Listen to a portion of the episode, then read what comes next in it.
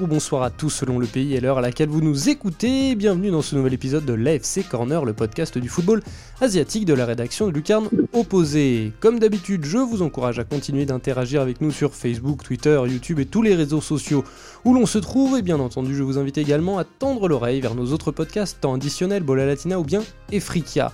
Retrouvez également l'essentiel des brèves du monde de Hello sur notre site lucarneopposé.fr. Aussi, chers amis, sachez que le 9 numéro de Lucarne Opposé est désormais disponible, un numéro consacré aux rencontres entre continents, quelles furent des tournées ou des mélanges, des, mélanges des genres entre confédérations, nous vous racontons cette histoires où Am Sud et Europe, Afrique et Asie, Europe et Afrique Europe et Océanie ne furent qu'un. Enfin, pour celles et ceux qui souhaiteraient soutenir un peu plus concrètement le travail de Lucarne Opposé, il vous est possible de le faire via le site Utip, dont le lien est dans la description de cet épisode, soit en nous faisant décider directement un don, soit en regardant une courte réclame dans son intégralité, ce qui ne vous coûtera pas un rond. En attendant, n'oubliez pas de vous abonner à nos chaînes sur les différentes plateformes d'écoute et bien sûr de partager notre contenu en masse. À Lucarne opposé, on ne doute pas une seconde qu'il n'aura pas échappé à vos yeux experts, chers auditeurs, que le contingent coréano-japonais dans les championnats européens a, le contingent a explosé depuis quelques années, notamment dans notre bonne vieille Ligue 1. Comment peut-on expliquer cette soudaine profusion? Comment cet exode est-il perçu depuis, ces deux pays? C'est pour répondre à ces questions que la FC Corner retrouve ce cher Baptiste Mourigal, notre maître escalier guerrier Taïgou. Comment vas-tu Baptiste? Bonjour tout le monde, ça va bien et toi? Ça va très bien, je te remercie. Et nous serons également accompagnés d'un nouveau venu à la rédac, Nicolas. Euh, Nicolas, comment d'ailleurs? Euh, bon, Salut Simon, bonsoir à tous. Alors Nicolas Troscor de mon vrai nom. Donc euh, très heureux d'être maintenant sur Lucarne Opposé pour cette nouvelle saison 2020. Très bien, et oui Nicolas, le, monde de Twitter et les suiveurs de Tout le monde s'en fout te connaissent déjà et tu as rejoint l'aventure la, Lucarne Opposé. Tout à fait, et je me permets juste aussi de rappeler que comme Baptiste, je tiens mon petit compte Twitter sur l'actualité du football de mon pays d'adoption entre guillemets. Le Japon. Donc J-League FR ou et voilà. Voilà. Bien messieurs, une question simple pour commencer. Est-ce un trompe-l'œil franco-français ou bien y a-t-il véritablement plus de joueurs coréens et japonais en Europe depuis quelques années? Bah, Je vais laisser euh, Nicolas euh, en parler pour, euh, pour le Japon, honneur à lui, et puis je, répondrai après. Ah, c'est trop gentil. Bah écoute, je dirais que pour ce qui concerne vraiment le, les joueurs japonais, donc en particulier, il y a eu quand même un avant et un après Coupe du Monde 2010, je dirais. Alors pas forcément seulement avec le championnat de France, mais plus avec les différents euh, championnats européens. C'est vraiment la Coupe du Monde 2010 qui a donné un peu un second souffle un peu à la vague euh, qui va de l'Asie de l'Est vers l'Europe avec des joueurs qui se sont vraiment révélés comme euh, Kaisuke Honda à l'époque ou qui étaient déjà en Europe pour la Coupe du Monde 2010. Ensuite, on a eu Shinji Kagawa et Yuto Nagatomo, tout ça, qui, qui ont débarqué très rapidement et qui ont eu un, certain succès et qui ont vraiment initié en fait le, le regard d'intérêt des clubs européens vers euh, les joueurs japonais qui étaient euh, jusque-là quand même assez peu nombreux et pas vraiment euh, couronnés de succès en Europe. Donc c'est vraiment à partir de cette période-là, c'est sur les dix dernières années qu'on a connu un petit peu ce, ce, ce, ce, regain d'intérêt. Voilà. c'est donc, donc voilà, tu me confirmes que c'est pas un, un, trompe-l'œil, même son de cloche pour la Corée, Baptiste? Oui, globalement c'est la même chose. On a aussi attendu l'après 2010, donc je pense que qui est vrai pour le Japon, a forcé les, recruteurs et les regards à aussi s'intéresser à la Corée, parce qu'en Asie, euh, à, cette époque-là, euh, les deux meilleurs championnats, c'est toujours aujourd'hui le cas, c'est le Japon et la Corée. Donc quand il y a eu ce mouvement pour le Japon, forcément, ils se sont intéressés aux joueurs coréens qui à la fois étaient au Japon et puis bah, en Corée. Et on a vu de, des arrivées de nouveaux joueurs. Alors, euh, on en avait eu déjà avant qui ont explosé, hein, par, Park Cho-young en, France, mais surtout Park Ji-sung, euh, Lee Yong-pyo qui étaient des joueurs euh, assez renommés, puis il y Son Heung-min qui a commencé à, remonter, et après on a été en chercher d'autres comme euh, Ki Sang-young, comme Kuja Chol, Ji Dong-won, et voilà, et globalement, la, la tendance a fait que bah, aujourd'hui, on en recrute de plus en plus et de plus en plus jeunes aussi. D'accord. Est-ce que est-ce que c'est une question de niveau, d'un palier qu'auraient franchi ces deux nations, euh, ou d'un changement de regard, d'une ouverture d'esprit de la part des, Occidentaux? Bah écoute, je dirais qu'il y a un petit peu des deux pour avoir une réponse de Normand que je suis. Euh, donc, euh, je pense que le niveau, quand même, au niveau des championnats asiatiques et donc pour nous en particulier japonais et coréens, a singulièrement augmenté ces dernières années. C'est une tendance de fond, à mon avis, qui est assez nette c'est quelque chose qui n'a pas échappé aussi aux recruteurs euh, européens euh, qui ont bien marqué cela. Et c'est sûr que les choses se sont faites de plus en plus naturellement aussi. Il faut dire que qui aide aussi les clubs européens à franchir ce pas, c'est évidemment donc euh, le niveau des joueurs qui augmente. C'est des garçons qui, la plupart du temps, ne sont pas connus pour faire des vagues via leur mentalité. Et c'est aussi des garçons pour lesquels euh, leur club d'origine euh, asiatique euh, ne demande pas des sommes exorbitantes qui permettent aussi aux dix clubs européens de tenter des coups. C'est un peu tout ça qui a permis au, fur et, hum, au fil des années, excusez-moi, que cette tendance se développe et aujourd'hui, c'est vrai qu'on n'a jamais eu autant de joueurs japonais en Europe actuellement, si bien que d'ailleurs la fédération pense à ouvrir une sorte de bureau en Europe un peu pour euh, avoir des, pour avoir une sorte de soutien un petit peu aux joueurs européens, euh, entre guillemets européens, et euh, japonais, donc qui pour avoir des différents soutiens, type logistique, etc. Tu es d'accord avec ça, Il y a surtout, oui, je suis d'accord, et, puis il y a surtout cette, cette sacro, j'allais dire, j'allais dire sacro-sainte idée que en recrutant un asiatique, on va en faire un produit marketing, aller chercher des nouveaux marchés en Asie, voilà, alors que c'est très bien qu'avant que le joueur devienne une immense star, il y a beaucoup de temps. Euh, enfin, tout le monde est. Enfin, aujourd'hui, Nicolas va pas me contredire, mais pour le Japon, mmh, il y a un Honda, Kagawa qui sont vraiment très connus, mais la véritable star en Asie, c'est Son Heung-min. Et, aujourd'hui, c'est pas parce que tu vas recruter un Coréen ou un Japonais que tu vas aller vendre des maillots, vendre euh, tant de choses, que ton club va être super connu. Alors oui, les mordus de foot vont le connaître, mais Enfin, c'est pas du niveau de Son Heung-min. Pour arriver à ce niveau-là, il, en faudra du temps. Hein. Il y a beaucoup de temps. Hein. Son Heung-min, il est en Europe depuis plus de dix ans. Euh, et puis c'est une star, une vraie star. Hein. C'est pas la petite star euh, qui va faire deux trois photos en allant dans la rue. Donc euh, il y a tout, il y a aussi cette idée-là de voilà d'aller chercher un marché. Et puis euh, tu sais, on l'a vu surtout avec la Chine. Maintenant les clubs européens mmh. vont en Chine, vont faire leur mmh. tournée là-bas. On a vu la Juventus faire le, le K-League All-Star Game. Euh, donc voilà, il y a cette volonté d'aller chercher des nouveaux marchés. Donc on prend un joueur local, on le met dans l'équipe et puis on se dit ça va aider. Alors que grosso modo, euh, je suis allé à Séoul, euh, j'ai pas vu un maillot de Dijon quand Kwon Chang-un est arrivé. Euh, il y en a pas. voilà, enfin, alors en as de Son Heung-min dans toutes les boutiques Nike. Voilà, pas de ça, c'est évident. voilà, ils, ils ont cette idée-là. Après, c'est bonne ou pas bonne, nous on s'en fiche. Ça nous permet d'avoir des joueurs coréens et japonais de venir progresser en Europe. Mais derrière, il faut pas qu'ils essayent de nous le vendre comme un produit marketing. Ça, ça va pas marcher tout de suite. Surtout si tu le vends il a 26 ans, quoi je pense, qu'il n'y a, a, pas que, y a quand même pas que le marketing. Je pense par exemple à, zut, je me souviens jamais quel Red Bull c'est, si c'est le Salzbourg ou Leipzig, euh, où il y a Wang, Salzbourg, Salzbourg. Wang Chan, voilà, c'est Salzbourg, où il y a Wang Chan. Euh, là, là, c'est clairement une recrue de, de niveau. Il n'y a pas que du marketing là-dedans. Oui, parce qu'ils l'ont pris très jeune et avant que toute cette, on va dire entre guillemets, hype est créée. C'est-à-dire que les, joueurs sont arrivés très jeunes. Donc là, tu vois, on a, on a des générations de joueurs sont arrivés très tôt en Europe, un peu comme Son Heung-min l'a fait. Son Heung-min n'a jamais joué professionnel en, Corée. Et ben, Salzbourg a fait la même démarche que Hambourg, c'est-à-dire qu'ils sont allés en Corée recruter des jeunes on en a eu plein. Hein. Après, ça marche ou ça marche pas, mais on en a eu plein. On a, on a Wang Yishan à, à, Salzbourg, on a eu Ryu Sangu à, Leverkusen, on a eu en Espagne, on a eu Lee Sango, et euh, on en a eu un troisième dont j'oublie toujours le nom, mais lui qui est complètement craché. Et les Japonais, c'est à peu près la même chose. Takefu Sakubo, et, ils sont été le chercher très tôt au Barça. Mmh, mmh, mmh. Donc c'est sur ces joueurs-là qu'on peut espérer avoir un produit marketing, parce que ces joueurs-là sont, euh, voilà, ils vont être formés, on va les suivre depuis très longtemps. Ils, il risque d'exploser plus rapidement qu'un joueur qui a évolué en, en Corée et qui va arriver euh, dans un petit club entre guillemets en Europe, parce qu'il n'y en a pas qui font le grand saut tout de suite. Et avant que ça devienne une grande star, bah, là il y a du temps. D'accord.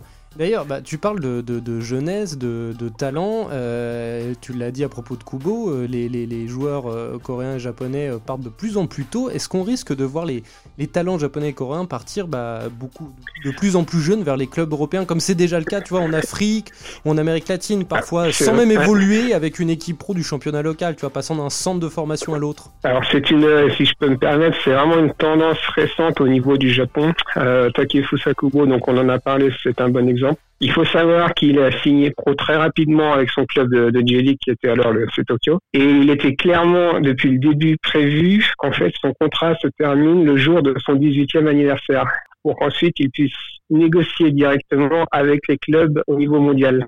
Et ce qui n'a pas raté, vu qu'évidemment le Real Madrid, le, le Barça, le PSG et tout un tas de gros cylindres sont venus euh, tout de suite à son, chevet. Il sortait de six mois assez extraordinaires à Tokyo à 17 ans et demi, donc.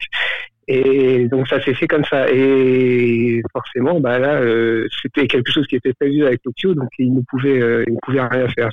C'est quelque chose qui a commencé avec beau, mais c'est quelque chose qui est en train un petit peu de, monter. On a encore eu un exemple pas plus tard que cet hiver. Euh, avec euh, le jeune Yamato Akatsuki qui a quitté euh, son club de Shonan qui est parti finalement au Session en Suisse pour un, prêt de deux ans. Alors, je, vous laisse, on débattrait une autre fois de l'intérêt de, ce mouvement, mais c'est vraiment quelque chose qui, qui, devient un petit peu de plus en plus fréquent. Donc, les, vraiment les meilleurs jeunes, très jeunes même, donc qui, qui partent très rapidement à leurs 18 ans vers les clubs européens. C'est une tendance qui, personnellement, bah, m'inquiète forcément en tant qu'amateur de, de J-League et de, voir ce genre de choses parce que c'est des joueurs, au final, qu'on a qu'on n'a pas vu quasiment dans notre championnat alors qu'ils ont 18 ans. C'est vraiment des gamins, ils ont tout à apprendre. On sent qu'ils sont talentueux, mais on n'en profite pas et on a peur un petit peu de voir ce qui va se passer pour la suite aussi pour ces joueurs-là. Et aussi évidemment pour le championnat qui n'est de moins en moins capable de, conserver vraiment les, les top jeunes euh, comme Kubo ou Akatsuki, ou le prochain, ce sera sûrement euh, Jun Nishikawa du, du Cerezo, qui, qui, est déjà suivi par euh, soi-disant le Barça. Donc hmm. c'est une tendance qu'il faut surveiller et qui est un petit peu inquiétante, je trouve. C'est pareil pour les Coréens, Baptiste, hmm. sachant qu'il y a toujours en Corée le, le, problème pour, euh, pour les sportifs de, de, de, de, du, comment dire, du service militaire. Alors oui, il y a toujours ce problème-là. Après, on, voilà, on, connaît les, moyens d'y échapper, donc euh, ça rassure un peu plus les clubs. Surtout qu'aujourd'hui, euh, on sait très bien qu'avec là, y ils arrivent à sortir actuellement un grand joueur ou un futur grand joueur par génération. Donc, ils savent très bien que ce, type-là, en allant dans l'équipe, va les aider à avoir une médaille d'or. Donc, s'ils en recrutent, ils, pensent que voilà, le, joueur va aller dans les équipes de jeunes pouvoir euh, obtenir son exemption. Donc, euh, oui, effectivement, euh, on en voit de plus en plus. Et puis, surtout en, en Corée, ce qui les, ce qui les marque, les jeunes joueurs, c'est Son Heung-min. C'est-à-dire que Son Heung-min a eu un parcours complètement atypique. son père n'a pas voulu qu'il s'entraîne avec le FC Séoul parce qu'il considérait que les entraînements étaient pas bons. Donc, il a pris son fils, ils sont partis en Allemagne et ils ont, il s'est entraîné à Hambourg. C'est-à-dire que dès 16 ans, lui, il était déjà en Europe. Et il y a beaucoup de joueurs en Corée qui ont cette, euh, dire cette image et qui veulent faire la même chose. On a aussi Lee Kangin là, avec Valencia qui fait pareil. Euh, on a eu Lee Sang-woo, Pek Sang-ho qui n'ont jamais joué en Corée. On a Jung Woo-young actuellement au Bayern Munich qui fait la même chose. Euh, donc les joueurs se s'imprègnent de Son Heung-min, qui est vraiment leur idole, pour essayer de faire la même chose et avoir la même carrière. Donc on les voit vraiment partir de plus en plus tôt. Et puis les, agents qui sont autour les forcent aussi à partir, parce que derrière, forcément, il y a, il y a des, des, histoires dessous. Et puis euh, tout le monde s'en félicite, parce qu'on va considérer que d'aller jouer en Europe, c'est toujours plus gratifiant que de s'enterrer en, en K-League. Et puis euh, surtout qu'en K-League, c'est que très récent qu'il y a un championnat de jeunes qui fonctionne annuellement, parce qu'avant, ça pouvait être annulé à tout moment s'il n'y avait pas assez d'équipes. Donc voilà, c'est une, une garantie de progresser et ensuite d'avoir une chance de jouer au plus haut niveau. Après, ça marche, ça marche pas, ça c'est un autre sujet. Il y en a plein qui sont partis, euh, qui ont jamais réussi. Il y en a qui sont allés au Real Madrid, on les a jamais vus. Euh, il y en a, euh, donc j'ai retrouvé le nom, hein, c'est Jean Guilgui qui était parti au, Bar Barça. Aujourd'hui, ils sont mhm. revenus à Pohang, on l'a jamais revu.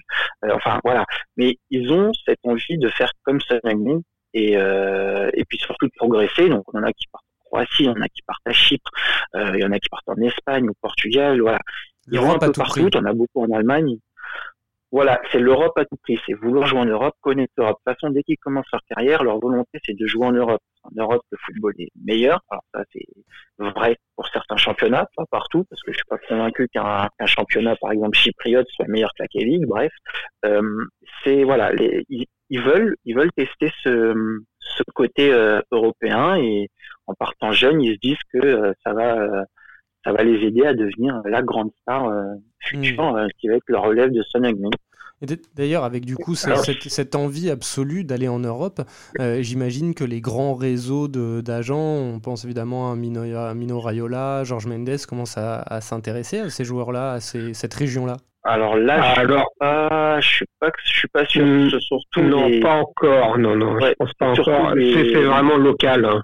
Ouais, c'est surtout des agents coréens qui arrivent à trouver des liens avec des agents euh, européens qui ont des bureaux en, Corée, hein, au Japon, il y en a certains. Et par ces petites relations, ça va dans des clubs.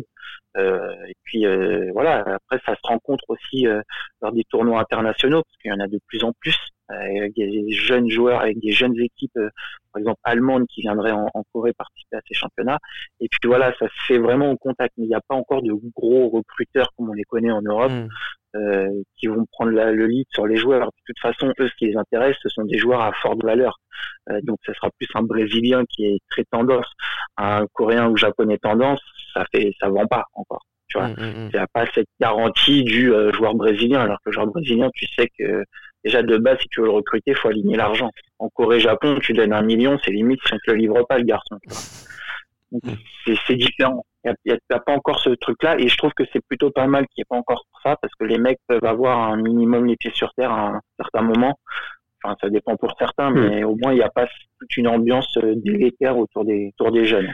Il y en a aussi certains qui peuvent être très mal conseillés au Japon et en Corée.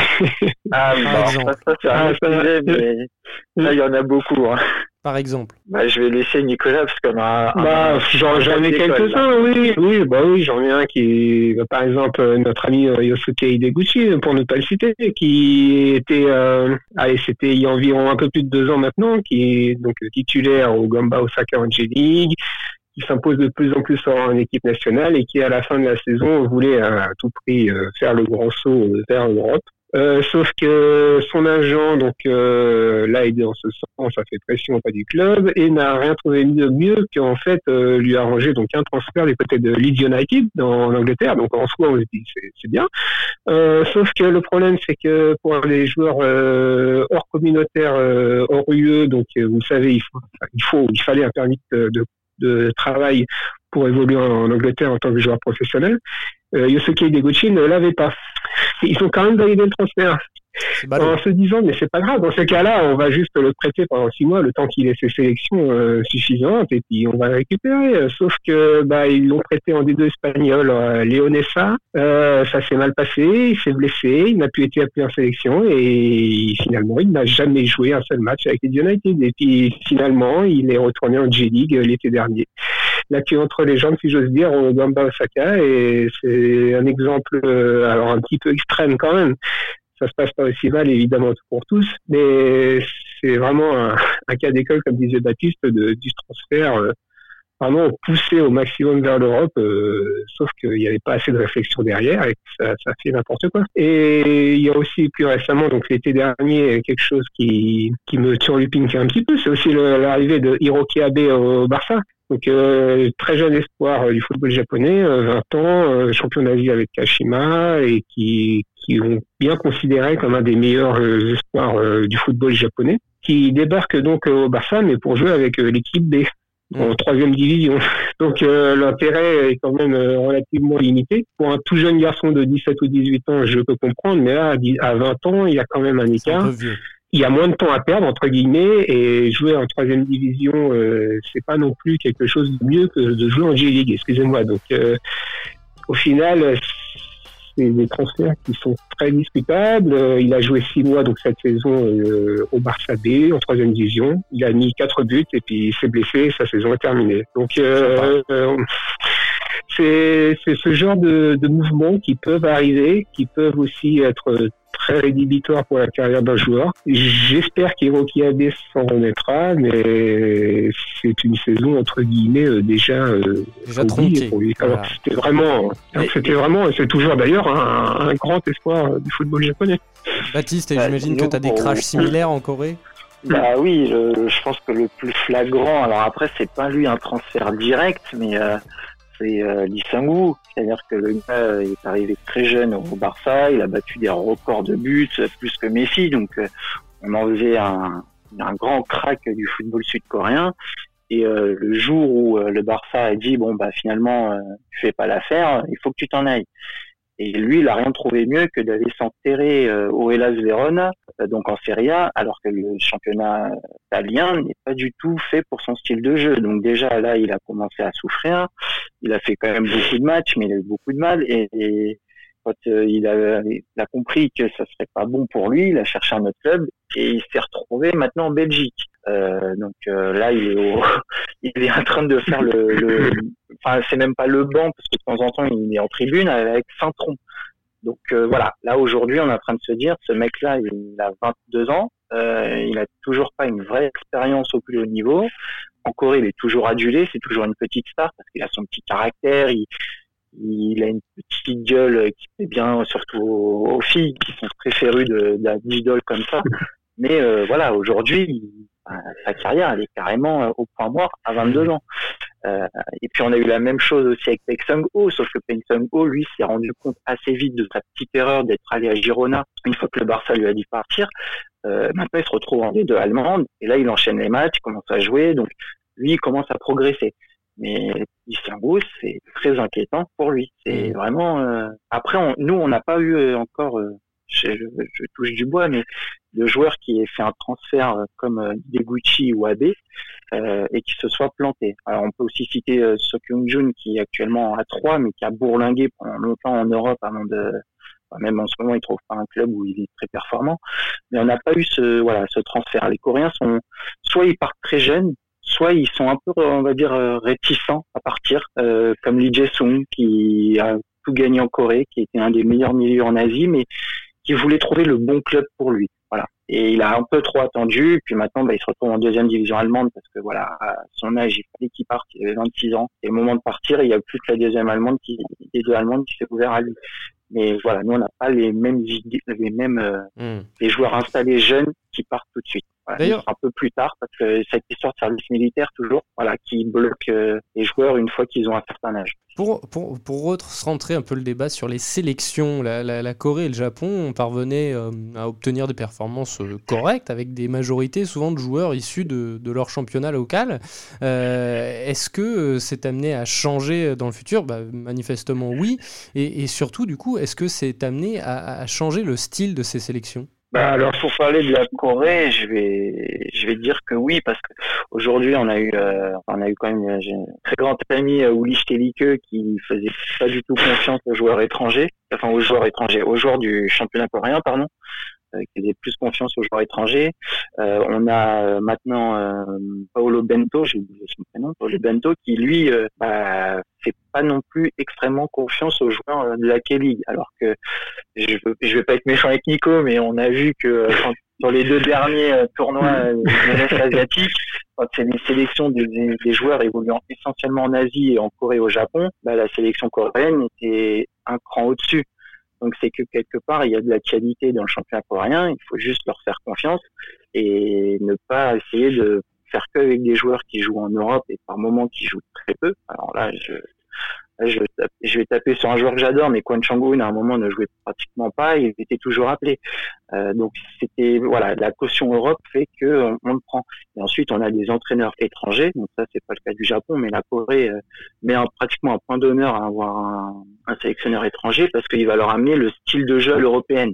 Alors ça, si quelqu'un arrive à me définir le style de jeu à l'européenne, euh, voilà. Et donc ces, ces entraîneurs-là ne sauront pas comment manager des joueurs qui jouent en K-League, euh, alors que c'est un style de jeu qui est complètement différent et je trouve que ça les entre guillemets bride un peu. Alors il n'y a pas de mauvaise vanne, mais ça bride un peu ces joueurs-là qui sont obligés de jouer un peu contre nature Et voilà, finalement, on comprend un peu pourquoi ça marche pas. Ce qui donne cette sensation de brouillon qu'on a vu lors des dernières grandes compétitions, en fin de compte. Bah, à la Coupe du Monde, c'était surtout la, la dernière Coupe du Monde, la Corée avait venu de changer d'entraîneur, donc c'était un peu euh, faisons le mieux possible. Mais globalement, ils se sont bien sortis parce qu'ils ont battu les Allemands. Mais euh, c'est surtout le quand ils sont en fait en, en, en Coupe d'Asie avec ces, cette tactique de jouer à l'européenne, bah, on voit un peu des joueurs un peu perdus. Mmh. Euh, parce que bah, déjà, ils jouent très peu ensemble. Et puis, euh, c'est un nouveau, un nouvel entraîneur qui veut poser le jeu, qui veut jouer calmement, alors que eux, ce qu'ils aiment bien et ce qu'on voit régulièrement, c'est jouer rapidement, jouer vers l'avant, courir un peu partout. Et là, on leur dit de jouer calme.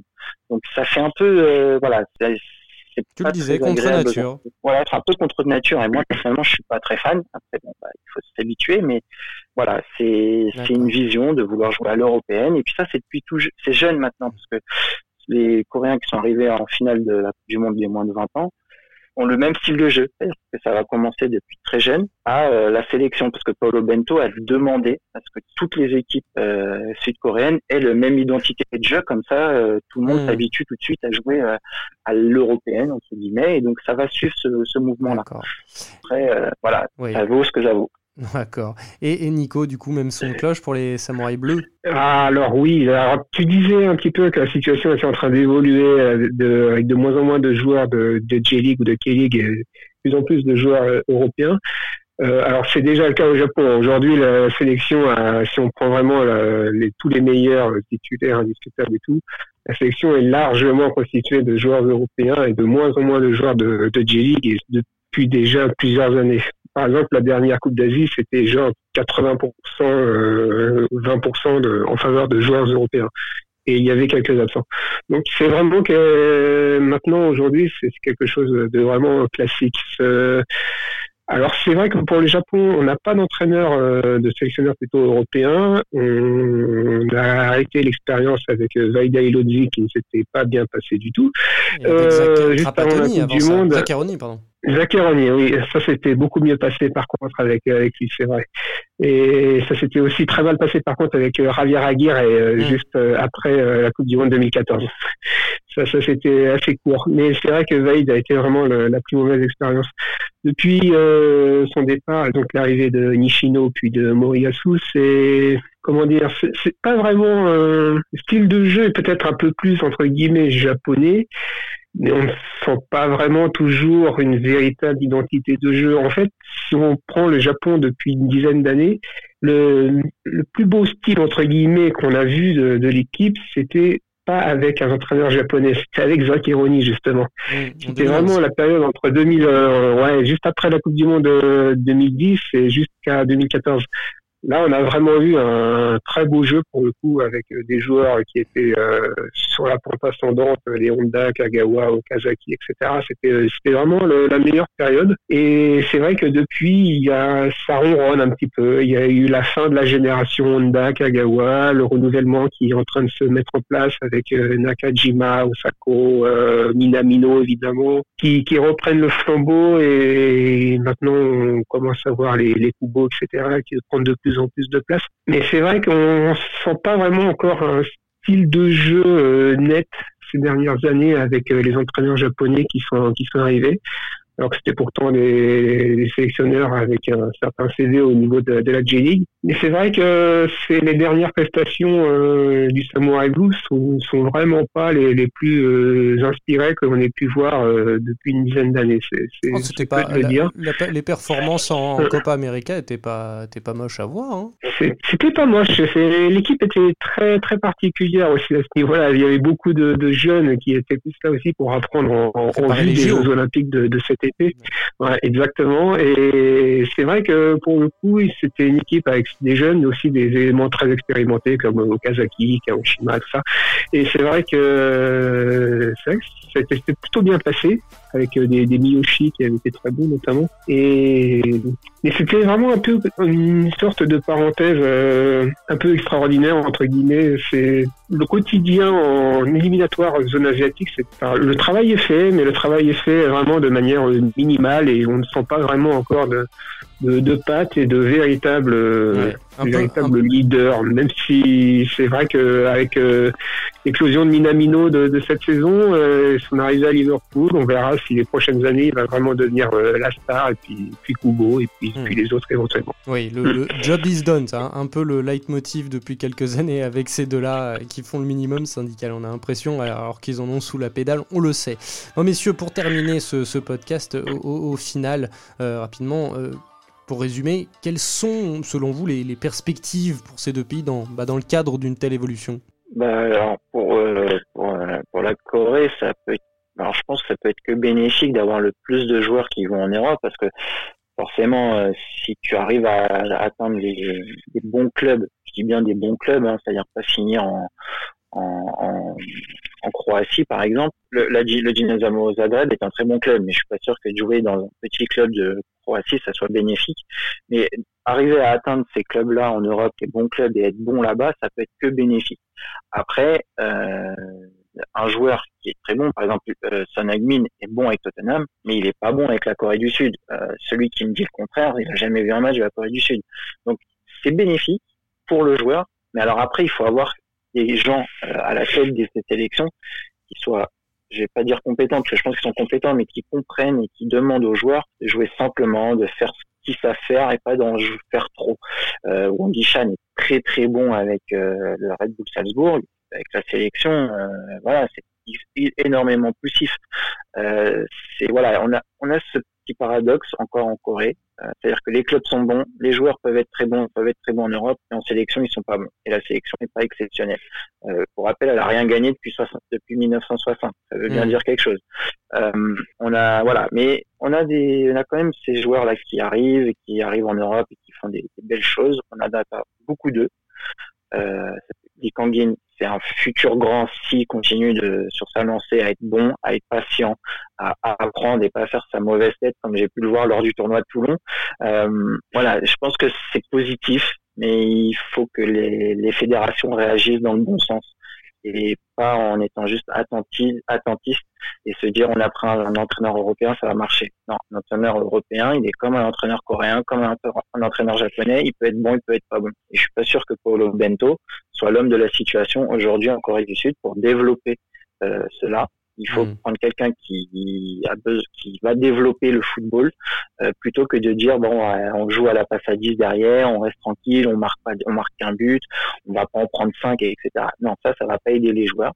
Euh, voilà, il faut quelqu'un qui ait une certaine idée de jeu, de vouloir faire progresser le tout parce que c'est pas euh, juste en disant l'objectif c'est de faire une bonne prestation à la Coupe du monde. Non, il faut progresser, c'est un long travail. La Corée n'est pas un monstre du football mondial actuellement. Alors oui, en Asie, c'est tout le monde dit c'est un ogre d'Asie. Ouais, enfin un ogre d'Asie qui a rien gagné depuis 60, je le répète. En effet. Donc euh, voilà, ça demande du temps. Les joueurs commencent à y aller en Europe. Donc allons dans ce sens-là. Prenons des coachs, entraînons-les, voilà, formons-les et voilà, Très ça ira tout seul. D'accord. Allez, Nico, le mot de la fin pour toi. Et, bien écoute, tu parlais un petit peu de, de cette évolution. C'est d'un point de vue du, de l'intérêt du championnat. Est-ce que vraiment l'intérêt du championnat, euh, que ce soit pour le Japon ou la Corée, est de voir tous ces joueurs partir, euh, ces joueurs de talent, j'entends, partir à 18, 19 ou 20 ans. Je suis pas certain. Je pense qu'il y a un équilibre à trouver un peu entre le moment où les joueurs partent, dont leur intérêt dans celui de, de la sélection, donc euh, dans le futur, et aussi l'intérêt de, de, leurs clubs actuels et du championnat euh, actuellement. Si on a maintenant tous nos jeunes qui partent très rapidement, ça va rapidement poser un problème aussi au niveau de, de, la qualité des championnats asiatiques et c'est aussi ce qui donne envie aux jeunes, aux tout jeunes, aux enfants, je veux dire, de vraiment se lancer dans le football et tout. C'est pas seulement non plus, euh, enfin, je veux croire que ce n'est pas seulement encore euh, l'intérêt des stars européennes qui qui font qu'ils ont envie de, de, prendre un ballon et de, de jouer dans la rue. C'est ce qu'ils voient. Qui... Oui, au, au, Japon, le, le, football ne va pas de soi. C'est pas le sport numéro un. ah, ce, n'est pas le sport numéro 1, c'est le sport numéro 2 par mm. contre. Mais c'est vrai que le numéro 1 est évidemment le baseball. Mais le championnat, euh, la J-League, donc, est, garde quand même un bon développement. Mais pour que ce, développement se poursuive, pour donner vraiment aux enfants euh, l'envie de, jouer au football, de, progresser, de devenir professionnel et, de faire progresser le football euh, du pays dans, son ensemble, il faut pas non plus que les, joueurs partent trop tôt. Il faut aussi qu'ils donnent un petit peu, entre guillemets, au championnat avant de partir évoluer s'ils ont le talent pour. Évidemment, c'est la suite logique et personne ne leur reprochera. Mais il faut aussi qu'ils donnent un petit peu euh, à leur championnat et, le fait de les voir partir comme on est en train de voir donc pour la J-League à 18 ans ou 19, c'est quelque chose qu'on ne peut pas combattre évidemment. C'est le sens un petit peu du football. Mais il faut, il faut, il faut réussir à les convaincre, il faut réussir à, à les garder. Cela, voilà, ouais. juste pour rebondir, ça c'est un problème uniquement de G-League, parce que nous en K-League, bah, ils partent pas à cet âge-là, c'est-à-dire que ceux qui partent, on les a jamais vus jouer en champion professionnel, parce que arriver en professionnel en K-League, c'est très tard. C'est les 21, 20, 20 ans, 21 ans, 22. Euh, donc ça c'est après l'université, hein, c'est ça. Hein. C'est ça. Donc en K-League et même après l'université, ils restent assez longtemps sans jouer certains. Donc ça c'est vraiment un problème J-League et en K-League, bah, nous on n'a pas le temps de les voir, donc qui partent plus tôt et qui progressent dans un environnement qui va les aider à progresser, parce qu'en K-League on n'a pas forcément ces structures de jeunes encore bien implantées, encore bien euh, fortes. Mm. Donc voilà, ça c'est un bon truc. Nous, après, les jeunes, bah, on les garde parce qu'ils ont le service militaire. Très bien. Eh ben, écoutez, merci messieurs. Euh, merci Baptiste euh, de t'avoir retrouvé, ça faisait un petit moment. Merci à toi. Ben, merci à toi. Toujours un plaisir. Et merci Nicolas pour, euh, pour cette première et qui va en appeler d'autres. Ah, avec grand plaisir Simon. C'est quelque chose qui, qui me tient à cœur, il n'y a pas de problème. On, on sera là encore pour vous parler de, football euh, d'Asie de l'Est. C'est super. Eh ben, merci à tous de nous avoir suivis pour ce nouvel épisode. N'oubliez pas de venir nous solliciter sur les réseaux sociaux. Quant à moi, je vous dis à très bientôt pour un nouveau numéro de l'AFC Corner. Salut les amis